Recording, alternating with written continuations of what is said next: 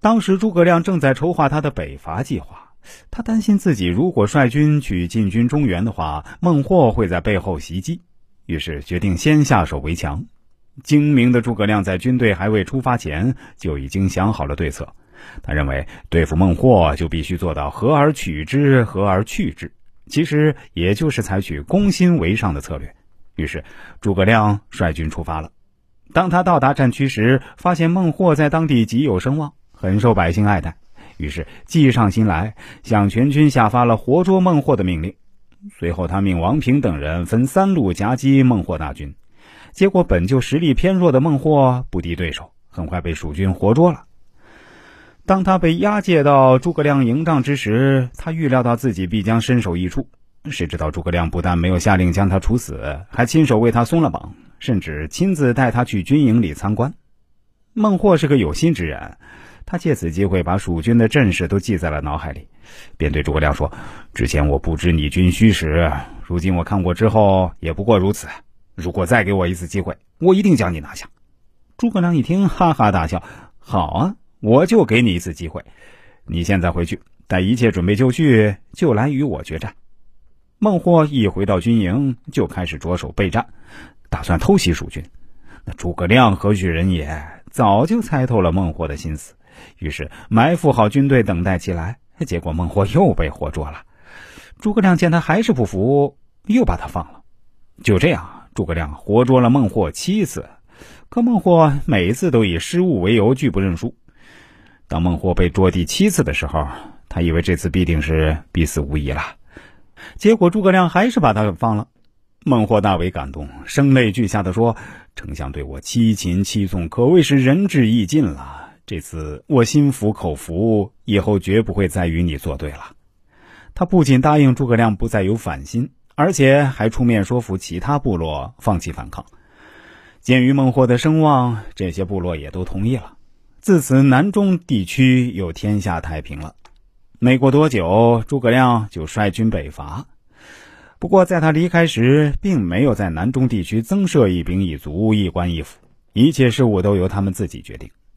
有人担心会出变故。便对诸葛亮说：“如今我们刚刚平定了南中地区，正是安插朝廷官员的大好时机。你怎么却让他们自己管理呢？以后他们翅膀硬了，还会起反叛之心的。”诸葛亮不以为然地说：“这里的生活条件远差于中原，如今粮食短缺，又刚刚经历了一场大战，我若留兵在此，他们如何生活呢？况且留守官吏很容易就会与当地民众起冲突。现在让他们自己管理自己。”汉人和少数民族互不干涉，岂不两全其美吗？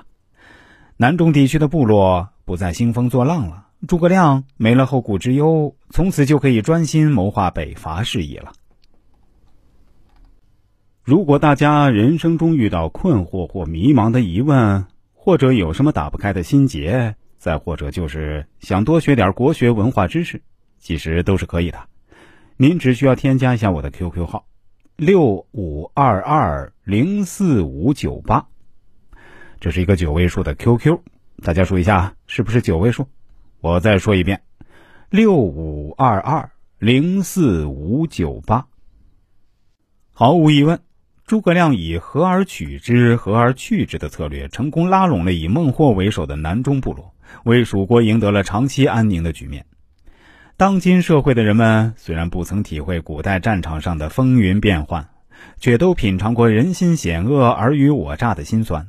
与人打交道，没有点手段和谋略，好处绝不会不偏不倚的就落在你头上。有时，即便已经抓到手的东西，也会被人抢走。俗话说：“擒贼先擒王，打蛇打七寸。”只有抓住对方的心理，进而将其攻破，才会让自己占据主动。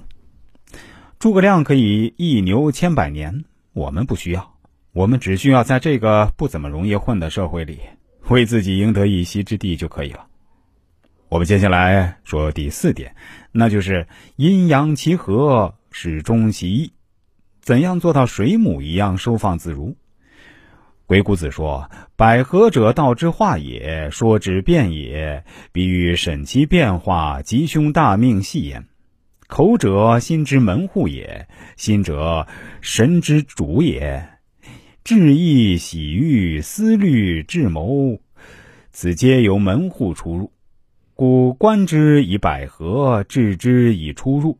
百之者，开也，言也，阳也；合之者，闭也，默也，阴也。阴阳其和，终始其意。故言长生、安乐、富贵、尊荣、显明、爱好、财力、得意、喜欲为阳，曰始。故言死亡、忧患、贫贱、苦辱、气损、亡利、失意、有害、行路、诸法为阴，曰终。诸言法阳之类者，皆曰始。言善以使其事，诸言法阴之类者，皆曰中；言恶以终其谋。开放和封闭是万物运行规律的一种体现，是游说活动的一种形态。人们必须首先慎重的考察这些变化。事情的吉凶，人们的命运都系于此。口是心灵的门面和窗户，心灵是精神的主宰。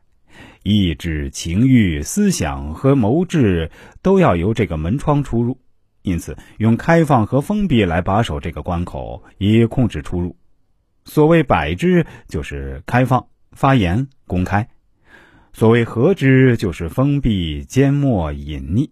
阴阳两方面协调，开放与封闭才能有节度，才能善始善终。所以说，长生、安乐、富贵、尊荣、显明、嗜好、财货、得意、情欲等，都属于阳的一类事物，叫做开始；而死亡、忧患、贫贱、羞辱、毁弃、损伤、失意、灾害、行路、诸法等，都属于阴的一类事物，称作终止。